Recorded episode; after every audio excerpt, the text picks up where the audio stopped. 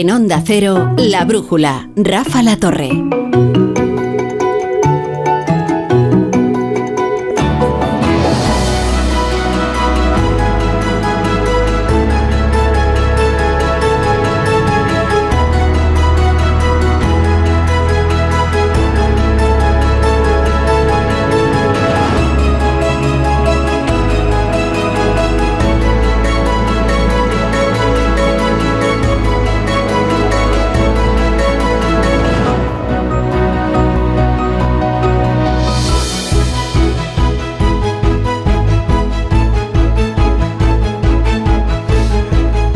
Las 9, son las 8 en Canarias. Es el momento de subirse al tractor de la brújula de la economía. Hay mucha información económica que arar y que elaborar. Hoy con la colaboración siempre fructífera de Natalia Hernández, que nos llega directamente de la huerta murciana. ¿Qué tal, Natalia? ¿Cómo estás? Buenas noches. Pues buenas noches. Ojalá llegase directo de la huerta murciana, pero no. Digo en origen. Ah, en origen. En sí. origen, En origen, Natalia. Sí, en origen sí. no me estropees la presentación Vale, tan, vale. Tan bien. fructífera. Amador Ayora, castellano manchego de pura cepa. ¿Qué tal, Sí, señor, Amador? muy bien. Ya veo que te lo has aprendido. Hombre, claro. Están las vides por ahí. El mayor exportador Castilla-La Mancha de vino que hay. No, pero yo soy de- Es una potencia. Yo soy del Alto Tajo, ahí has pinchado. Ahí no pinchado. tenemos, tenemos Bueno. pinos y cosas de así. Bueno, por algo produciréis. Eh, pues sí, no.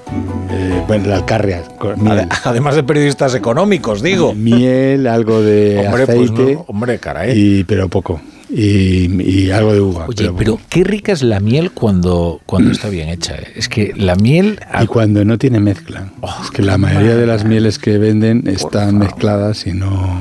Y no se sabe mm, con qué, porque no te ponen las mezclas cuáles son. Están Sí, pero corta- se- cortadas. se nota- sí, o sea, la, la miel buena tiene que quedarse dura, Mm, ¿sabes?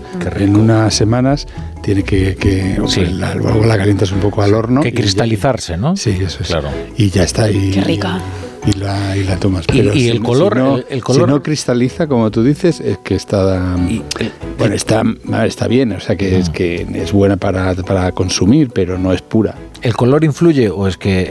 No, el depende? color ahí depende de la flor, claro. Claro. Eh, normalmente la que venden es mil flores, pero luego hay de Claro. hay flores que es mieles más oscuras y Es que a mí me gusta esa, la que es muy a mí me oscura. este Navidad es una de trufa que nunca había tomado Mm. Y me Sí. parecía eh, un olor fortísimo, fortísimo. Yo creo que eso es un poco cochinada, ¿eh?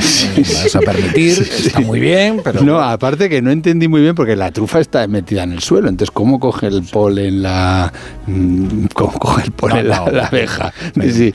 Eh, eh, Yo me imagino que la trufa se la pondrán después. pues, no sí, sí, será la abeja, claro. Bueno, pues tenía un olor a trufa, le darían- Claro. A ver, me parece que estás depositando mucha confianza en la abeja. Pero a mí me gusta esa negra, negra, ¿no? Que, que- que es- se toma con berenjenas eh, fritas en, en Córdoba. Eso, eso es maravilloso. Es una cosa Pero no son horas, ¿no? De esto. No, es que ese- este es el problema. Este es la Que madrugada. Esto es una tortura, ¿no? O sea, este La programa es una tortura. ¿De verdad? Bueno, todos en realidad, porque Alcina también tendrá que desayunar y esas cosas. No sé si desayuna o no. Bueno, pues ya os traeré en verano, suelo comprar a los, a los agricultores, a los apicultores de verdad, los que ahí en el pueblo hacen, la hacen sana. Y de Mallorca, entre el llano y la tramontana, nos llega Miquel Roch. ¿Qué tal? ¿Cómo estás, Miquel? Muy bien. Y, y de la miel, a mí lo que más me gusta es cuando la pones encima de la sobrasada.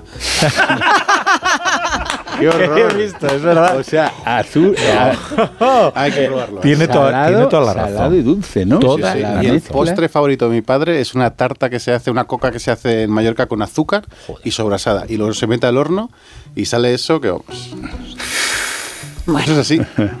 a ver cómo horas, remontamos no esto. son horas Sí, sí, esto, podré ¿eh? soportarlo. No son horas. No sé si pedir algo No a son Globo. horas. Eh, eh, pero Miguel, eh, vamos a ver, hay algo mejor que la sobrasada en este mundo. Es que la sobrasada es muy importante. ¿eh? Yo el día que descubrí la sobrasada, siendo muy pequeño, eh, dije, pero ¿y este prodigio? Pero cómo, o sea, tiene todo, todo lo bueno que puede, o sea, de- lo unte, ¡buah, qué maravilla. Eso es. Y sobre todo cuando la haces en casera en Mallorca con todos los protocolos eh, tradicionales. Y vamos, y haces sobrasada para todo el año. Sí. Que luego nunca dura todo el año porque ah, se, Se acaba, acaba antes, ¿no? rápido. Pero al menos hasta junio, ¿no? La matanza suele ser en noviembre. y cuando empieza a hacer frío, y luego ya hasta junio ya te, ya te aguanta. Luego qué ya hay que hacer un poco de... Por favor. Sea, la sobrasada es uno de esos productos que así vistos, ¿no? presentados, eh, parecen un- también una cochinada, ¿no? Porque te viene así como si fuera una especie de botillo y tal. El- la buena, ¿eh? O sea, y, pero luego es una exquisitez. Eh, es que Mallorca se come muy bien. ¿eh? Eh, Ignacio Rodríguez Burgos, ¿qué tal? Muy buenas ¿Qué noches. tal? Buenas noches. Eh, Ignacio de- hablar de Burgos, ¿no? Claro, tú vienes, tú vienes desde los campos cerealísticos de la antigua Ribera Sur del Manzanares. Ahí estamos, en la antigua ribera sur del Manzanares, cerca de la Marañosa. Mm. Ahí había todavía, bueno, y todavía hay eh, campos de cultivo, fíjate, en el, en el distrito todavía de Madrid, todavía Fíjate. quedan. Bueno, es que en Madrid habría, había agricultura. Ahora, Hombre, Vallecas, por ejemplo, que yo soy de Vallecas, Vallecas en el escudo ¿eh? Eh, se honra eh, la panadería, porque éramos los que, mis- nuestros antepasados y tal, los que se dedicaban a, bueno, pues a la fabricación de pan ¿eh? de, para Madrid. Mm. aprovechando que todo el sur de Madrid era eh, zona de cereales. Fíjate, ahora es zona de urbanizaciones. me vas a permitir, me vas a permitir ponderar también el- la buena evolución de los vinos madrileños. Sí. Vinos muy buenos. Se Ya sé que parece mejorando. que estoy obsesionado, Natalia. lo No, sé. no, no, sí, Pero- a mí... Que las chicas de Molina de Segura lo que quieren es que hables de la fruta. Pero es verdad que Madrid produce A mí la fruta me vinos. encanta, sí. Claro. es También, verdad. Y la calidad. verdura, pero el vino también, claro. Yo soy más Y en vino. Murcia hay buenos vinos, ¿eh? Sí, eh, sí, bueno, claro. va- vamos a reconocer una cosa. Las denominaciones de origen en España, todas han mejorado una barbaridad, Una barbaridad. Desde que los ingenieros agrónomos han puesto su conocimiento al servicio del deleite. En Galicia los vinos eh, tintos se consideraban repugnantes y ahora tienes algunos vinos que son prodigiosos. En la Ribeira Sacra, qué decir. Y, y, pues, por ejemplo, una denominación que mm. se consideraba así como... ay. ¿El? El godello. No, el godello sí, eso sí, pero de- digo, por ejemplo, antes decías un vino de Utiel. Y la gente decía, Sí, sí, ah, sí. eso. Pues ahora Pues hay ahora vinos de son Utiel muy ricos. De muy Jumilla, buenos. hay Y de de Jumilla. Yecla. hay de toro, de muchísimos. to- toro era, ¿te acuerdas ese vino que era, era Sí, no, y muy- Bueno, y la estrella ahora mismo que es el Bierzo. Sea, el Sí. Bierzo es que el- el- lo, como dicen ahora, lo peta en, en los premios, Y- y- y en- en los parques. Alto Aragón? Y en la miel, en la miel, ahora estoy recordando, cerca de- del pueblo de, de Amador, la miel de lavanda en Brihuega Ah, o en eso es. Pastrana. Ah, sí, sí, sí. Muy buenísimo. bonita, sí, sí. Esto, Ignacio, antes de Muy que nos desmayemos, campos. Sí, eh, aquí estamos haciendo un agujero en el estómago que ya quisiera. Bueno, es un preludio para hablar de la, de la huelga de los, Eh, de los claro, agricultores, claro. claro. Es decir, que todos estos productos están ahora tirados. es la demostración de cuánto queremos a nuestros agricultores. Eso es, eso que nos dan es. de comer.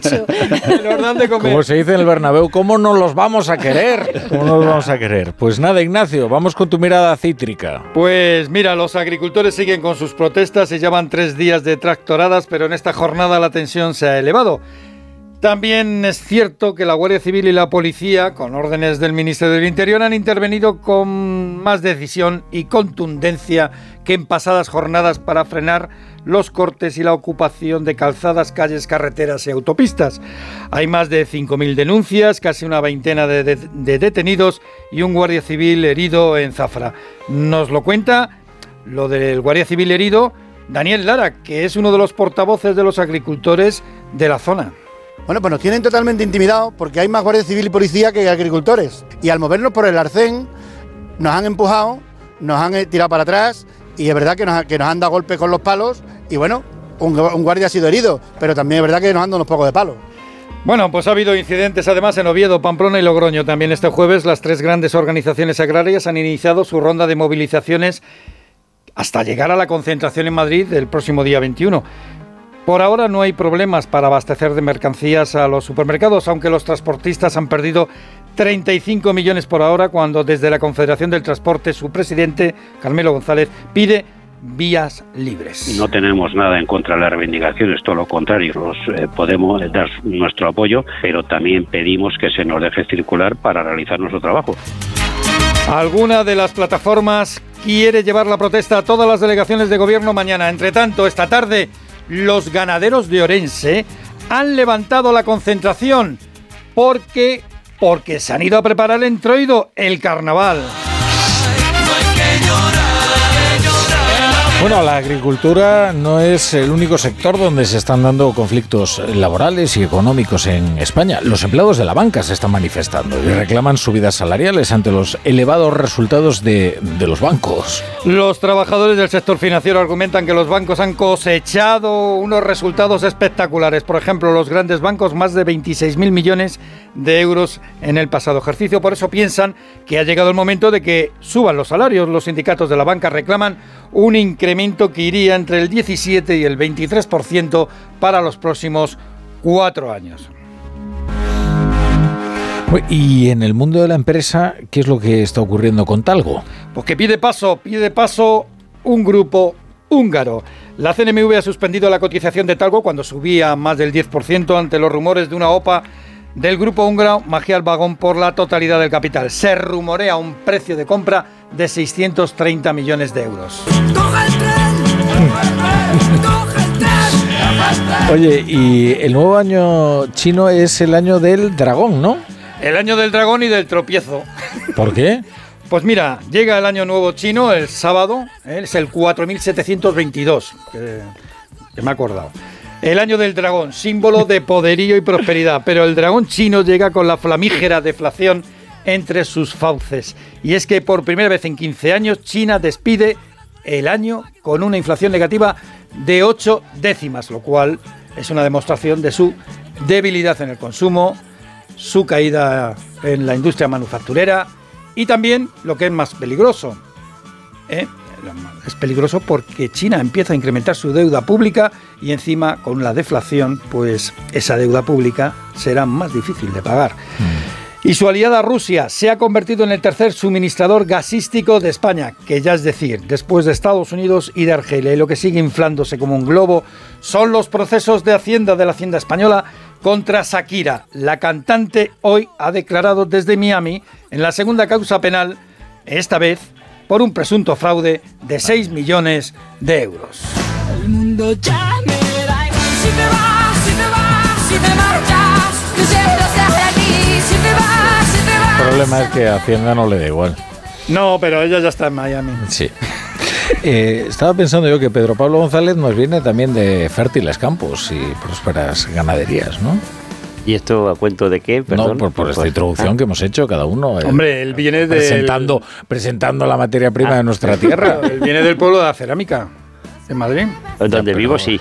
Ya, Pero dije sí. La, ce- la cerámica no es masticable. Ah, pero es Claro, artesanal. Está muy bien, ¿sabes? Pero yo la cer- prefiero la sobrasada, francamente. Ya, pero en algún sitio tienes que meter Los las grandes, si las buenas viandas, ¿no? familiares, Sí. nos desplazamos a Salamanca y sabemos lo que hay en Salamanca. Ojo, Vale. otras cosas por embutido. parte de madre. Y por parte de padre hay orígenes por la zona también de Asturias. Entonces, si empezamos así a buscar alimentos, podemos mezclar, podemos mezclar un poco de queso, de sidra con embutidos. Qué bueno. Ya. ¿no? Y sale Y Pablo. una cenita. y ya. Bueno, Pedro Pablo, pues vamos a contar alguna noticia, ¿no? Eh, México supera a China como principal exportador de bienes a Estados Unidos. Sí, hacía más de 21 años que México no era el principal exportador, pero que China era el principal exportador, mejor dicho. Ha ganado 475.600 millones de dólares el valor que ha exportado México frente a los 427.000 del gigante asiático. Y es que los estadounidenses también han estado reduciendo sus compras de bienes como productos electrónicos que se producen ampliamente en China desde que desapareció esos cuellos de botella ampliamente en China. Y no olvidemos que muchas empresas de Estados Unidos producen en su vecino de abajo. En la madrugada del domingo al lunes tenemos la Super Bowl, que es el acontecimiento deportivo más espectacular del mundo. Y ya hay una polémica con uno de esos anuncios también pagados, ¿no? que se ponen en el descanso. Y resulta que es que se burla de las personas con alergias. Sí, es Uber Eats que resta ahora protagonismo en los medios de comunicación a Kansas City Chiefs y a San Francisco 49ers, que son los que van a jugar en Las Vegas esta Super Bowl. Y es que su anuncio en esta prueba se burla de las personas con alergia a la crema de cacahuete, algo que es muy típico y muy clásico en Estados Unidos. Un- Inaceptable. una broma sobre tomar la crema con un pequeño aviso que no se ve, que le dice que les da igual, de cuidado alérgicos y lo está leyendo una persona que ya está infectada. Recordemos que la sanidad en los Estados Unidos recuerda que la anafilaxia es una reacción alérgica potencialmente mortal que ocurre muy rápidamente, así que se monta una fuerte polémica y cuidado con las bromas en Estados Eh, Unidos. mira, eh, eh, creo que en este, en este caso tienen razón. O sea, que, porque no es para tomarse la broma. Cuando tienes una alergia y puede ser. Además, creo que la alergia a los frutos secos. Yo soy puede ser alérgica a las nueces. ¿Ah, sí? Sí, y es letal. ¿Y qué te pasa si.? Pues que no puedo, no, no puedes respirar, te falta el Claro, oxígeno Pues fíjate tú la broma. Y te hinchas como un globo y se hincha todo, claro, no puedes respirar. Como un fugu. Un pez globo. Y pues es que es verdad que, que solo te puede acabar como una persona. O sea que esto, es, en fin, no, no es lo más conveniente, ¿no? Eh, que hagan bromas de otras cosas, yo qué sé. Eh, por cada coche nuevo se compran más de dos vehículos de segunda mano y el 40% de ellos tiene más de 15, de 15 años. Sí, en enero en nuestro país hubo 155.000 vehículos de segunda mano adquiridos y los datos evidencian cómo el grueso de estas operaciones, como bien indicabas, pues se centran en modelos de más de 15 años. Eh, por cierto, el 40% de las ventas del mes pasado y de estos el 60% eran vehículos diésel. Y la antigüedad media, eso sí, del usado vendido en España, pues se sitúa en 11,3 años. Y es que desde el sector también nos recuerdan que tampoco hay tanto dinero para vehículos nuevos. Bueno, pues eh, me dejáis poner unos consejitos, todos muy respetuosos con la audiencia, también con la audiencia que sufre alguna alergia y enseguida regresamos a la brújula de la economía. La brújula. La torre. ¿Te lo digo o te lo cuento? Te lo digo. No me dejas escoger el taller que yo quiera. Te lo cuento. Yo me voy a la mutua. Vente a la Mutua y además de elegir el taller que quieras, te bajamos el precio de tus seguros, sea cual sea. Llama al 91 555 5555. Te lo digo o te lo cuento. Vente a la mutua. Condiciones en Mutua.es. Hola Andrés, ¿qué tal el fin de semana? Pues han intentado robar en casa de mi hermana mientras estábamos celebrando el cumpleaños de mi madre. Así que imagínate. Dile a tu hermana que se ponga una alarma. Yo tengo la de Securitas Direct y estoy muy contento. Por lo que cuesta, merece la pena la tranquilidad que da. Protege tu hogar frente a robos y ocupaciones con la alarma de Securitas Direct. Llama ahora al 900-272-272. Madre mía, qué golpe. Parece que tu coche se pelea con una columna. Con el seguro de coche de línea directa no solo te ahorras una pasta, sino que además puedes escoger el taller que quieras aquí o en Chipiona. Y si eliges taller colaborador, también tienes coche de sustitución garantizado y servicio de recogida y entrega. Cámbiate ahora y te bajamos el precio de tu seguro de coche, sí o sí. Ven directo a lineadirecta.com o llama al 917-700-700. El valor de ser directo. Consulta condiciones. A los que no marcáis la casilla de la Iglesia en la declaración de la renta. Nos encantaría enseñaros la labor social y espiritual que realizamos, pero en un anuncio de 20 segundos es imposible. Por eso os invitamos a un viaje, para que lo podáis ver con vuestros propios ojos. Reserva tu plaza en unviajeportantos.es. Noche de tos. Respira. Toma Herbetón Respir. Herbetón jarabe con extractos de pino y eucalipto es expectorante natural y antiinflamatorio pulmonar. Herbetón Respir. Consulte a su farmacéutico o dietista. Hoy estamos en Vigo. Yo este plato no, no lo volvería a pedir. Es lo más horrible que he visto en mi vida. No me faltes al respeto, por favor. Guapa. Así no te voy a contestar. Yo me levanto y me voy. Hacer mal por hacer mal. Batalla de restaurantes. Nuevo programa, esta noche a las diez y media en La Sexta. Ya disponible solo en A3 Player. Vamos, un poco más. Ya casi estamos conseguido. Tras la cuesta de enero, llega un febrero de oportunidades con los 10 días Nissan. Ven a tu concesionario Nissan del 2 al 13 de febrero y aprovecha las mejores ofertas para estrenar un Nissan con entrega inmediata. ¡Corre, que se acaban! De camino al cole de los niños, un poco de diversión. Veo, veo. Si pillas atasco al ir al trabajo, un poco de paciencia. Ya no llego. Si vas al súper a hacer la compra, un poco de memoria. Plátanos y yogures. Y para todo eso, los nuevos combustibles 100% renovables de Repsol. En tu día a día, algo nuevo te mueve con los combustibles 100% renovables de Repsol que puedes usar ya en tu coche. Encuéntralos en más de 50 estaciones de servicio y a final de año en 600. Descubre más en combustiblesrenovables.repsol.com. Solo los más rápidos disfrutarán de ofertas increíbles en el corte inglés, en una selección de calzado y textil de las marcas Puma, Under Armour y Bull Paddle. Hasta un 60% de descuento y hasta un 50% en Nike, Adidas. Así son las ofertas límite en el corte inglés. Hasta el 11 de febrero en tienda web y app.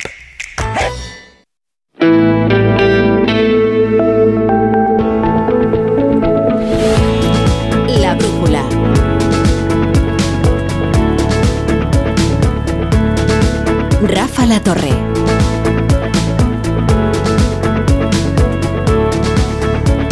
terminado la, la publicidad. Qué pena, porque estábamos muy entretenidos hablando de las alergias de Natalia, Sí. que nos tenía todos eh, verdaderamente fascinados. Y ni había empezado, ¿eh? Casi. a enumerar. un catálogo verdaderamente apabullante e Sí, sí. impresionante. Bueno, eh, pues hablemos de hablemos ahora de otra cosa, si os parece, ¿eh? si no Claro, continuamos. Eh, por ejemplo, de las protestas en el campo. Vamos a ver cómo estáis viendo eh, lo que está ocurriendo. Vamos a recordar que hoy en realidad estaban convocadas, según el calendario, llamémosle oficial, eh, el inicio de las movilizaciones por parte de las asociaciones de siempre, ¿no? Las ASAJA, COAG, eh, UPA, pero ah, se adelantaron otros canales alternativos que consiguieron efectivamente mo- movilizar y canalizar el descontento del campo que se está expresando pues prácticamente en toda España, ¿no? Y hoy sí que ha sido una jornada bastante caliente, ¿eh? con un guardia civil herido, con enfrentamientos con la policía en diversos lugares, con los tractores llegando muy cerca además de la presidencia del Principado de Asturias y, probablemente vivamos un fin de semana también bastante intenso. No sé cómo estáis asistiendo a esto. Pues, mm, sí, sí. Eh, yo he estado siguiendo, bueno, nosotros en el Economista hemos estado siguiendo bastante de cerca y, yo personalmente he estado hablando con eh, dirigentes agrarios y, y y ellos lo que están de, de organizaciones agrarias, quiero decir, de, de la parte ma- más eh, legalizada, formal y tal, están muy preocupados porque eh, lo dicen abiertamente, se les ha ido de las manos, ¿no? Es decir, recuerda un poco a la mm, manifestación o a la huelga que hubo de, de- de camioneros, ¿no? O de transportistas, pero en este caso la, la cuestión es, eh, bueno, hemos sacado los tractores y ahora cómo los metemos, ¿no? Porque primero, el- el- lo que piden es un catálogo de cosas muy variadas y muy difíciles de porque, claro, cambiar la Agenda 2030 o la- el Pacto Verde, eso no se puede hacer. Eh, o por lo menos de, la noche a la mañana. Pero, pero luego es que no hay un interlocutor. Ellos dicen, yo hablaba con un dirigente muy, muy importante y le digo, digo, pero mm, si vais a negociar con el ministro, eh, irás tú, ¿no? Y dice, ¿yo? ¿Cómo es yo? Si, si, si yo que convocado ya salido un tercio de, en un tercio de provincias y en el, eh, el resto son incontrolados. Dice, aunque pedi- pedimos lo mismo, dice, ¿y ahora con quién negocias? ¿Con quién negocias para que esos para que esos eh, mm, agricultores ¿no? vuelvan a, o sea no no salgan no la teoría es que bueno pues que hay eh, son terratenientes eh, que detrás hay mucho dinero que lo han organizado muy bien por redes sociales que incluso están usando inteligencia artificial para extender sus mensajes etcétera o sea hay todo pero pero no se sabe mucho de de quién está detrás, porque, por ejemplo, una persona conocida por todos nosotros, que es Luis del Rivero, eh, que es eh, uno de, bueno, fue presidente de SACID, fue uno, es uno de los mayores productores de naranjas de nuestro país. Pues nosotros hablamos ayer con él y lo desmintió tajantemente. Decía, decía, pero ni, ni de broma, ¿no? O sea, entonces, mm, no, no, no, o sea, que los nombres que han circulado te, lo, te los desmienten. Entonces, entonces, entonces, para mí la duda es cómo los vuelves a meter mm, y luego y luego con quién negocias porque el, es la, de transporte tenía un cara y ojos de un señor no Mm. de ahí de la roda de Albacete no sí El de la plataforma. esa plataforma Mm. es el de transporte pero aquí si hay miles de plataformas en cada sitio sale Bueno, Pere Aragonés se ha reunido con la Unión de Payesos y con los de Saja, ¿no? Eh, pero no, ese no es el interlocutor principal de todas las no movilizaciones. no no es que en cada sitio hay, es una diferente Y además ahí en Cataluña de lo que han hablado sobre todo es del agua, de la sequía. Claro. Yo, yo lo que veo aquí es un efecto imitación ¿no? de, de todo el malestar que, que hemos visto, de, de hecho del que hablábamos justo aquí hace dos semanas de lo que estaba pasando en Francia y en, y en Países Bajos, pero, pero a mí me da la impresión de que mirando los datos, eh, hoy publicábamos en el Confidencial un, un artículo muy interesante de Javier Jorrín en el que en el que se, se ve que, que el sector realmente en 2022 y 2023 y 2021 está saliendo de la crisis. Es decir, los márgenes de todas, además de todas, de las pequeñas, de las medianas, de las grandes, de las micro, están con márgenes de beneficio del 17%, del 16%. Eh, eh, entonces, claro, eh, hay una especie de, de, de, ¿no? de- de anticlímax. Es decir, cuando ahora estás empezando a salir de la crisis es cuando emergen todos los agravios que probablemente, es verdad, llevan acumulados desde hace mucho tiempo. Claro, es el problema. Claro, entonces La, la Agenda 2030, eh, a mí me hace mucha gracia cuando el otro día decía Luis Plana, sí, es que Bruselas tiene que escuchar más a los agricultores. Hoy Yolanda Díaz también decía, Mm. no, es que, claro, Mm. hay que quitar trabas.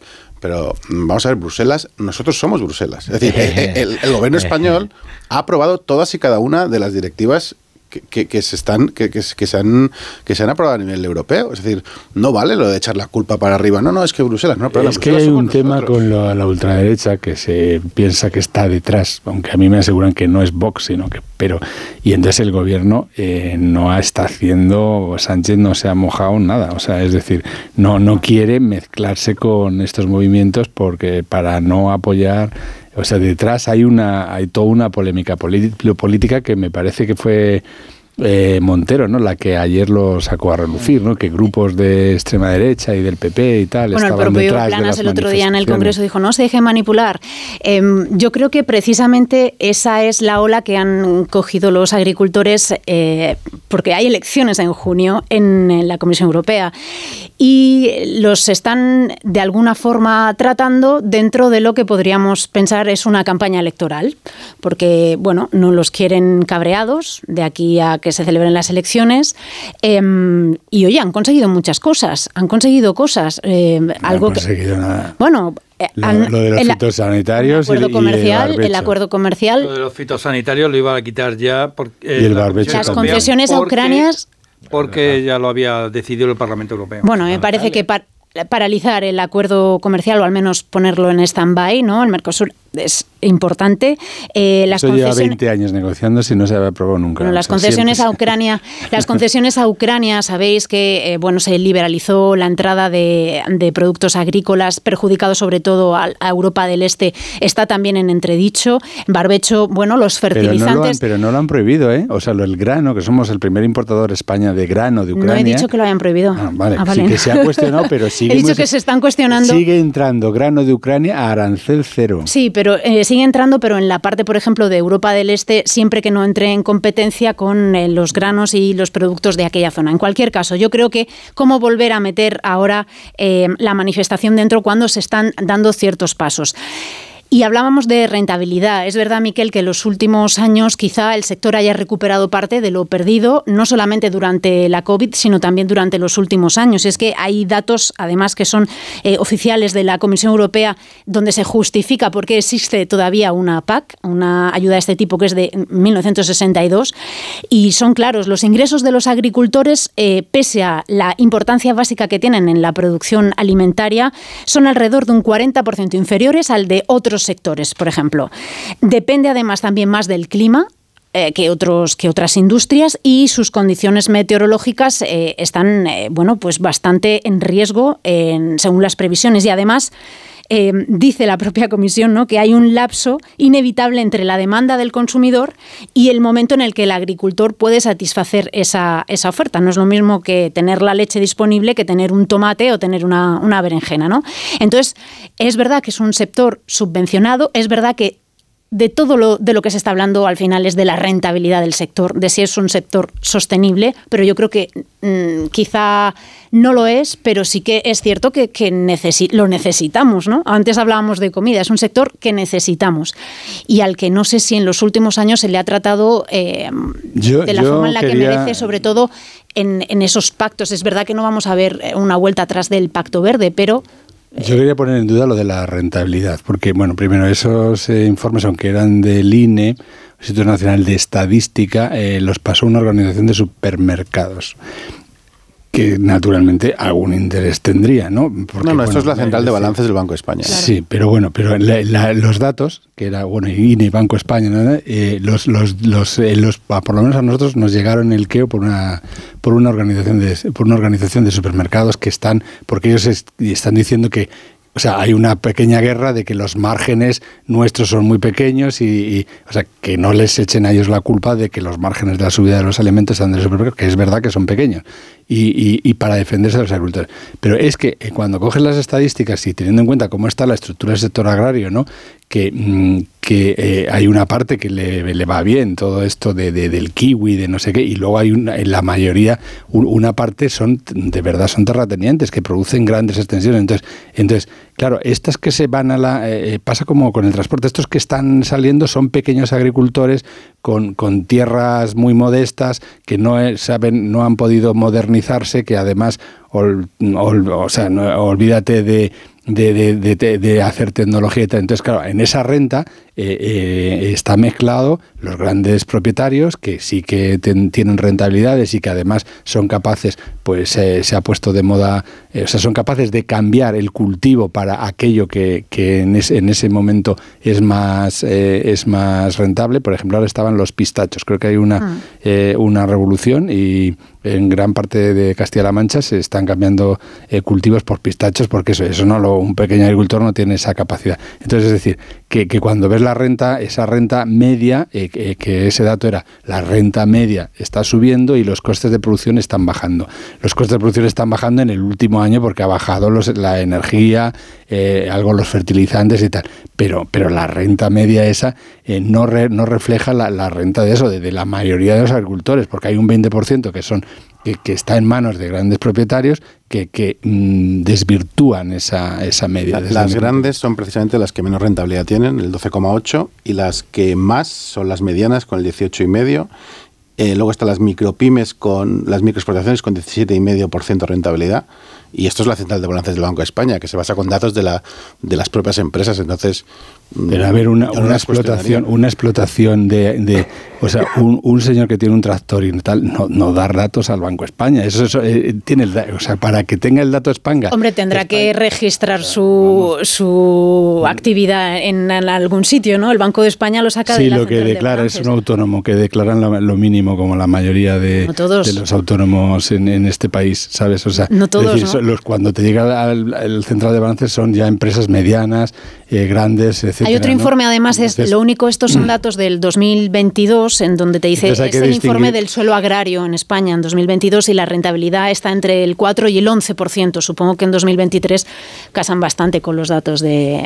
Y luego hay que decir la rentabilidad bruta y neta, ¿no? Porque claro, es decir, una cosa es lo que, lo que tienes de el, rendimiento que tienes del producto del campo y luego los, los costes que les metes. El problema en el rendimiento es que eh, mucha parte del, o sea, la mayor, el mayor rendimiento viene del regadío y es verdad que en España vamos a tener un problema con el secano eh, y con, o sea, con, con, la sequía, ¿no? Y ahí el regadío sí que puede estar eh, la rentabilidad en un futuro entredicho. De todas formas, al margen de rentabilidad arriba o abajo, lo que sí que creo que la pandemia puso en valor un sector y nos hizo ver que al margen de que sea rentable o no, pues es un sector necesario y está bien estratégicamente tener una industria agroalimentaria fuerte eh, cerca. Eh, y si la tienes dentro, pues te, eres una. De hecho, somos una potencia exportadora España de, productos agroalimentarios.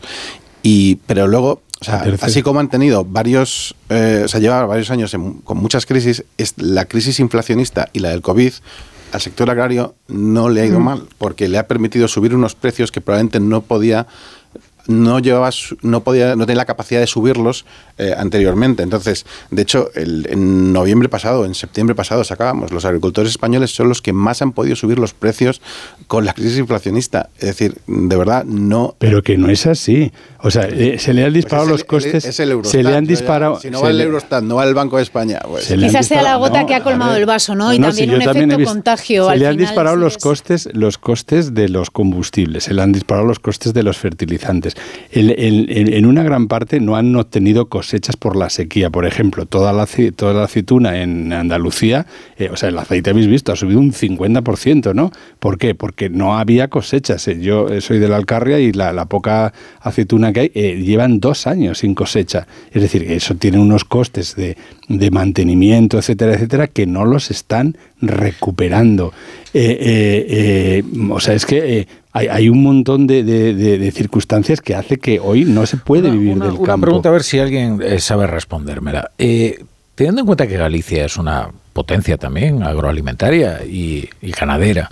Eh, ¿Cómo es posible que esto no esté siendo el centro de la campaña electoral y que más bien se encuentre los márgenes, cuando no, eh, parece que Galicia es un espectador de lo que está ocurriendo en el resto de España. Me parece curioso porque el otro día en el debate no ocupó demasiado tiempo. Hoy Mm. los agricultores de Galicia, por ejemplo, eh, pues eh, en, en Orense, En Orense. eh, Sí. decidieron Pero son más ganaderos, ganadero que agrícola, ¿no? Yo Bueno, creo que es un poco todo, por lo que decía Amador, ¿no? que es que se, hay una sensación de que aquí lo va a capitalizar eh, la derecha y la ultraderecha, entonces eh, pues eh, la izquierda no quiere sacarlo para no alimentar el este y, y luego en, en Galicia pues gobierna el PP, entonces tú cuando gobiernas tampoco quieres alimentar... Eh, El PP donde es fuerte de verdad en Galicia es en el rural, ¿eh? o sea, es sobre todo en esa Galicia interior y, y es en las ciudades donde más emergencia tiene el, el BNG, ¿no? Pero- Galicia es una potencia en todo lo que tiene que ver con la producción láctea, también Claro, con la ganadera. producción avícola y ganadera. Eh, pero yo hay cosas que, que me llaman la atención y es todo lo que tiene que ver con la transformación económica que está habiendo también en el campo. Y entonces cuando ves los datos de compra y venta de fincas rústicas, si se compra y se vende es porque alguien está interesado en comprar. Bueno, muchos fondos, ¿no? Ahora mismo, ahora mismo eh, los pequeños agricultores, Pero la los tierra no está subiendo. los pequeños y medianos agricultores están lo están pasando mal pues porque tienen menos márgenes de maniobra para poder hacer frente a la sequía y a todo lo que tiene que ver con necesidades de cambio de cultivos, modernización y tal. Es curioso que España, con un millón de agricultores asociados a sus cooperativas, cooperativas que la Confederación de Cooperativas dice que factura alrededor de los 40.000 millones de euros al año. El problema es que hay más de 4.300 cooperativas en España, cuando en Holanda, por ejemplo, en los Países Bajos, solo hay Está 8. atomizado. Ocho, ¿vale? De tal manera que estás atomizado, son menos, de ¿eh? tal manera que no puedes eh, conseguir suficiente acumulación de capital para hacer la gran inversión. Sí, Grandes inversiones que se están haciendo, eh, que hay cooperativas muy grandes en España, en cárnicas en Lérida, avícolas en el Norense, eh, de aceite de oliva en Málaga, en Jaén, eh, de vino en, en Castilla-La Mancha. Eh, de cítricos, por ejemplo, exportadores en, en Valencia. Pero te llama la atención como en todo el mundo, y no te estoy hablando solamente de España, en España el movimiento es más pequeño, pero en todo el mundo se, está, eh, se, está- se están entrando grandes empresas y grandes fondos de inversión en el mundo del campo. Y, por ejemplo, Bill Gates es uno de los grandes terratenientes del mundo con más de 100.000 hectáreas de cultivo. Eh, hay que decir que, por ejemplo, en los próximos, de aquí al 2050, ¿eh? Eh, los estudios sobre producción agraria te dice que tienen que aumentar entre el 60 y el 70% los cultivos para la, para, para la población. TINSA, por ejemplo, que es una empresa que se dedica a hacer tasaciones de, de bienes eh, inmuebles y también de activos como, como fincas rústicas, te está diciendo que la rentabilidad del campo va a subir entre el 4 y el 11. ¿Dónde? En hortalizas, invernaderos, cítricos, frutales. Es decir, Bueno, hay una parte lo que que, es sobre todo... eh, intensiva, agricultura intensiva. Bueno, dejadme saludar, dejadme saludar a un invitado que tengo al otro lado de la línea, porque eh, la conflictividad laboral no solo, no solo eh, se vive en el campo, eh, también por ejemplo, en los bancos, que sin embargo ya ves que han presentado muy buenos resultados, ¿no? Pues unos 2.000 empleados de banca se han manifestado hoy por Madrid, eh, por el Paseo de la Castellana, hasta llegar a Cibeles, eh, frente al Banco de España, claro, y reclaman a la patronal bancaria una subida salarial de hasta el 23% en cuatro años, porque dicen que los bancos han presentado unos beneficios históricos y que ha llegado el momento de subir los sueldos. Tenemos al otro lado de la línea Javier de Dios, que es responsable de políticas sectoriales del sector financiero de comisiones obreras. ¿Qué tal, Javier? Buenas, buenas noches. Hola, buenas noches a todos y a todas y a todos los- y todas las oyentes también. Eh, Javier, eh, en- vamos a ver, los empleados de banca eh, de- tienen el sueldo, tenéis el sueldo, el sueldo congelado desde, desde hace un tiempo, ¿no? Bueno, a ver, efectivamente, eh, aquí hay dos variables. Eh, la primera es que cuando en, épocas recientes pasadas eh, las entidades financieras han, atravesado las crisis que han atravesado, que han, de- desembocado en abordar eh, procesos de despidos colectivos y, y- tener una contención por el gasto, esa contención del gasto se ha traducido que por, por parte de las representaciones sindicales, de una manera responsable, hemos moderado los incrementos salariales que se pactaban en los convenios colectivos y moderado hasta el punto de que en algunos ejercicios han llegado a ser hasta el- del 0%. Más allá de que, bueno, hay algunos convenios, como el que es el convenio colectivo de banca, que cualquier subida que practica el propio convenio es absorbida y compensada por cualquier mejora voluntaria que tiene eh, la persona trabajadora. Con lo cual, en su neto sigue viendo el mismo importe en la nómina. Entonces, ¿cuál es la, reivindicación que, motiva esta, esta protesta de los empleados de banca? Bueno, la reivindicación parte sobre todo por los magníficos, por los magníficos resultados que han dado las entidades financieras que todos conocemos, las principales entidades financieras, más de 26 mil millones de euros, récord histórico eh, de beneficios eh, que se derivan a repartir, a, incrementar el pago de dividendos a sus accionistas y a hacer planes de recompra de acciones. Pero por el contrario, no se destinan a, a modo de dividendo social en forma de incrementos salariales dignos y justos para las plantillas que han hecho y son los artífices de esos beneficios. Mm. Entonces, no puede ser que estén obteniendo unos resultados magníficos y estén planteando incrementos salariales que están por debajo de la media de otros momentos eh, en los que la situación económica ha sido bollante. Eh, fíjese, Javier, que como yo vi lo de la manifestación, pensaba que no era por los salarios, sino porque eh, el avance de la tecnología, de la banca digital, bueno, pues estaba mm, provocando una reducción de las, de las plantillas y de las necesidades, digamos, físicas ¿no? de, las, de, las delegaciones de banca. Pensaba que era, eso lo que sobre todo preocupaba ¿no? a los empleados de banca. A ver, ese es otro de los, de los, de los problemas y de lo que estamos reclamando y negociando en, las mesas de los convenios colectivos. Y es abordar el tema del clima laboral que están soportando las plantillas. Eh, las plantillas están sobrecargadas. Eh, es verdad que eh, la digitalización ha podido venir a minorar un poco la carga de trabajo, pero no es, no es suficiente. Al final, esa destrucción de empleo que se ha venido produciendo en esta última década, de más del 40% de los empleos respecto al 2010, o sea, hace que sea insostenible la sobrecarga de trabajo que están soportando las plantillas, unido a sobrecarga o esfuerzo que tienen que hacer por cargas formativas necesarias para la empleabilidad, em, pero pero que también eh, sobrecargan a las plantillas del sector financiero y los y la presión por objetivos comerciales que estamos sufriendo, pues eh, hacen el clima laboral insostenible. Hmm. Y, y cuando ustedes eh, trasladan estas reivindicaciones, eh, ¿qué, respuesta obtienen por parte de la patronal? ¿Hay voluntad de diálogo? Mm, a ver, cierto es que la voluntad de diálogo ha existido mm, por, el simple hecho de que hemos empezado a negociar los convenios colectivos antes de la finalización de, la vigencia. ahí sí que ha habido predisposición y no se puede negar, pero una predisposición bastante tenue porque los incrementos salariales que, plantean no son acordes al momento. Entonces, mm, puedes empezar a negociar pronto, pero tienes que empezar a negociar con, coherencia. Eh, nosotros mm, no entendemos que eh, hayan iniciado unos puntos de partida de incrementos salariales de un 5% en tres años, algo que es lo que ha subido el salario mínimo interprofesional en este año, o, o 7% en cuatro años. O sea, son subidas salariales bastante mm. modestas, por, no poner el otro calificativo. Bueno, Javier de Dios, responsable de políticas sectoriales del sector financiero de Comisiones Obreras. Eh, eh, muchas gracias y buenas noches. Muchas gracias por estar en la brújula. Muchas gracias a vosotros. Buenas noches.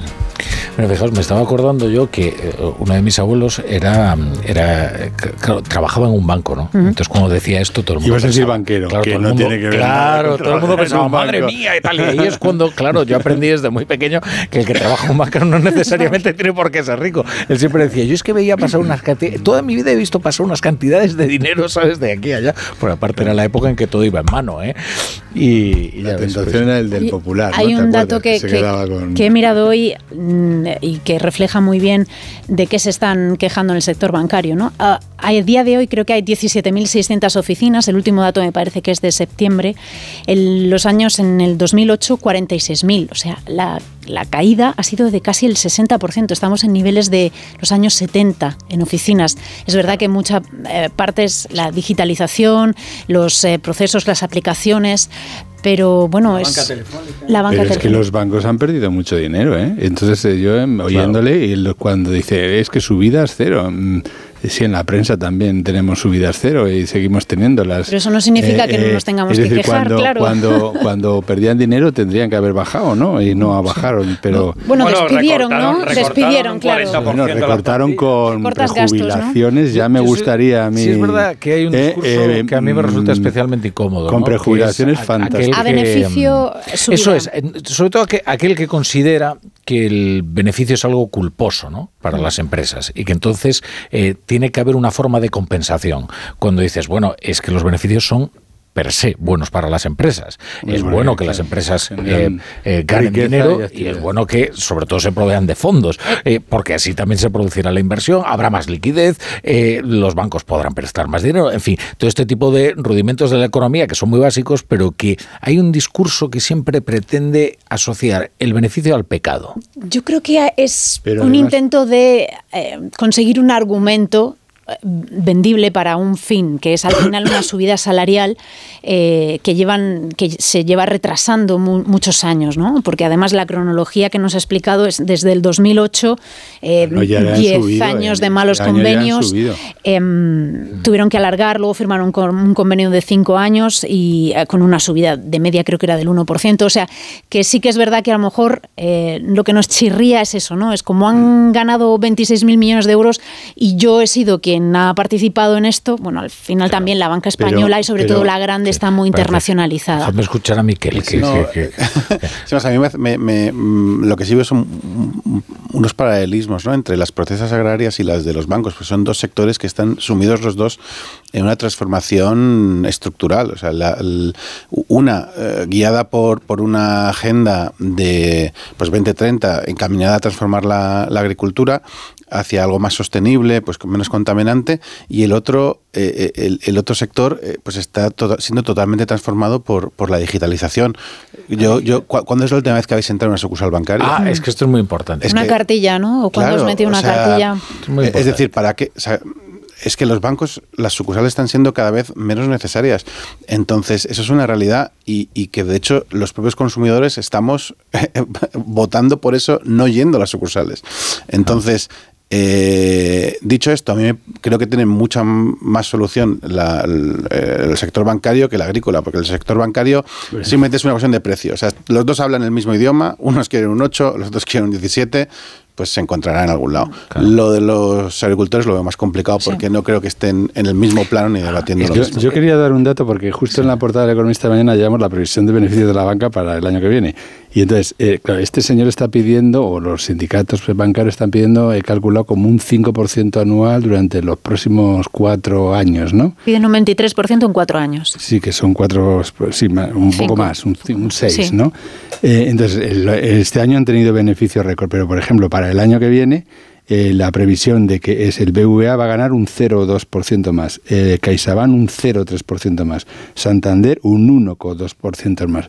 Entonces, mm, y, y ya en el 25 no se produce ya este incremento de, de beneficios según eh, entonces claro sí lo tienes que hacer por las ganancias vale este año Sí. tendrás un Pero 5 un fíjate, 6 hay pero algo- no, pero no un 5% anual Pero fíjate el argumento que tú utilizas. ¿eh? no estoy cuenta- usando el mismo argumento Por yo no quiero usar ese argumento digo el que el que haya usado él Sí, sí, ver, pero utilizando ese argumento, tú dices, eh, fíjate, el- las previsiones de incremento de beneficios de resultados de la banca van a ser del 0,1 al 0,3 en los grandes bancos en los grandes bancos, con lo cual para miras hacia el futuro no es conveniente que le suban los salarios. Y entonces miras hacia atrás y dice, como también lo pasamos mal, pues tampoco subimos los salarios. Conclusión, no suben los salarios. No, no, yo soy, yo soy es una partidario, buena excusa. soy partidario de que, le suba- de que le suban los salarios. No, no, eh, yo no soy partidario, estoy aplicando la fórmula que he dicho Mejor no te muevas que- los salarios deben subir pues en torno a la inflación, ¿no? Pero no más, porque entonces hay una pérdida de productividad, etcétera, pero, que va a pero hay una cosa, eh, antes apuntó una cosa,